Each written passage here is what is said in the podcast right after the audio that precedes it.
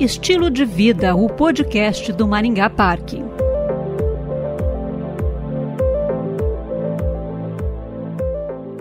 A pandemia do novo coronavírus impôs uma mudança radical no estilo de vida das pessoas, desde os hábitos rotineiros para evitar a contaminação até a impossibilidade do contato físico com o outro, a intensidade das relações dentro de casa e o home office para alguns. E todas essas mudanças na rotina trazem impactos na saúde mental. Sobre este assunto, vamos conversar com a psicóloga clínica Sheila Pontes. Ela trabalha com transtornos de ansiedade e atua no projeto Lutar do Sistema Prever. Olá, Sheila, bem-vinda ao Estilo de Vida. Olá, tudo bem? Eu fico muito feliz pelo convite.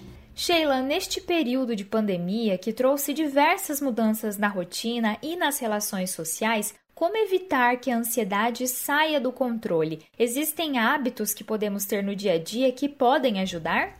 Realmente, esse momento de incertezas, isolamento social que nós estamos vivendo, favorecem o aparecimento ou a intensificação da ansiedade. E entender isso é bem importante. Em primeiro lugar, é, nós devemos filtrar as informações que nós lemos e escolher uma hora do dia para nos informar. Não é ficar alheio ao que está acontecendo, mas é fazer uma filtragem do que nós estamos absorvendo também nós devemos atentar para fontes confiáveis e fugir das fake news que são divulgadas principalmente nas redes sociais, porque elas nos deixam ainda mais alarmados e preocupados por coisas que muitas vezes não são verdade. As outras dicas, elas se referem a atitudes básicas que nós devemos ter no decorrer da vida e não somente agora, durante a pandemia, mas que ajudam bastante também a lidar com essa situação, que é uma boa alimentação, atividades físicas que sejam possíveis neste momento de isolamento, é claro,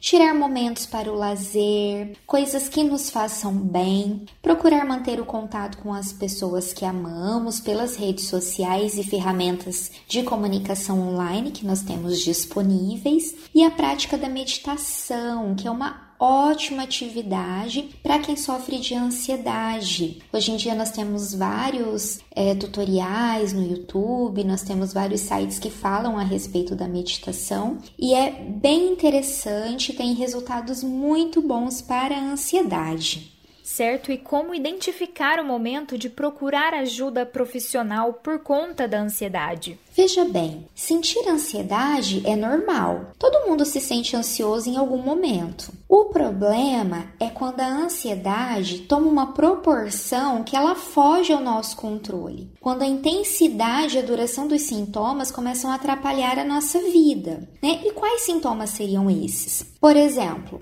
medo excessivo, impaciência, necessidade de controle, raiva, insônia, falta de apetite ou compulsão por comer, taquicardia, falta de ar. Muitos pacientes relatam uma sensação de gastura, aperto no peito, pensamento acelerado, sensação de que a cabeça não descansa. Então, se você se sente assim algum tempo e isso está prejudicando a sua vida, é hora de buscar ajuda. Sheila, para os que estão em isolamento domiciliar, como lidar com a intensidade das relações dentro de casa, com essa convivência 24 horas com o outro? Em primeiro lugar, a educação e o respeito devem ser a base da convivência. Isso para qualquer espaço. Sem educação e sem respeito fica complicado compartilhar, né? Qualquer ambiente.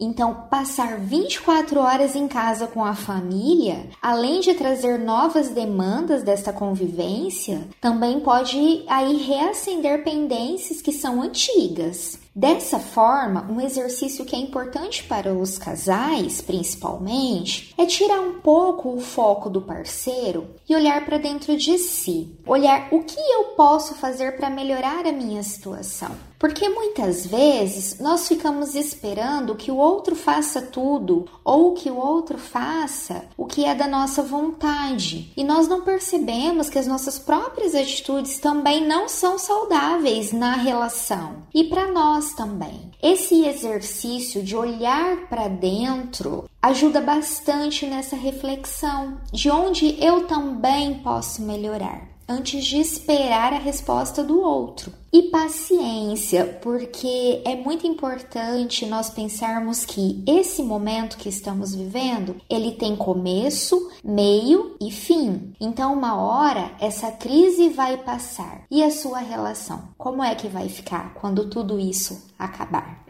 Certo. E para os profissionais que estão em home office, como manter a produtividade sem prejudicar a saúde mental?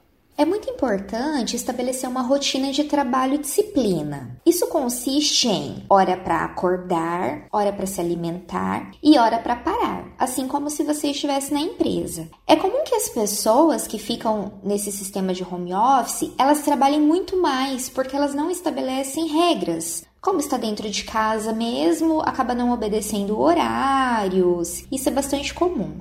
Também é importante separar um canto da casa onde você possa se organizar com os seus materiais de trabalho e onde você possa exercer o seu trabalho com tranquilidade, sem ficar sendo interrompido a todo momento. Essas medidas, elas parecem pequenas, mas são muito importantes, pois ficar sentado no sofá de pijama com o notebook no colo todos os dias, do jeito que a gente acorda, já pega o computador e começa a trabalhar, isso pode dar uma impressão de falta falta de sentido naquilo que nós estamos fazendo e na nossa rotina, e acaba também por prejudicar a nossa produtividade. Assim como manter as dicas anteriores de uma boa alimentação, de horário para descansar e fazer atividades prazerosas, conforme já falado anteriormente. A nossa saúde mental provavelmente será prejudicada em algum momento, mas o importante são os meios que nós utilizamos para superar estes obstáculos.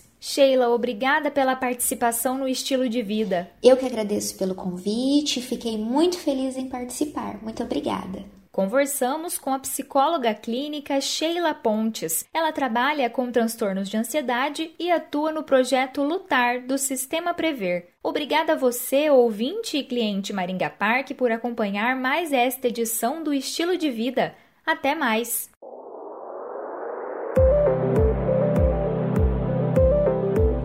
Estilo de Vida, o podcast do Maringá Parque.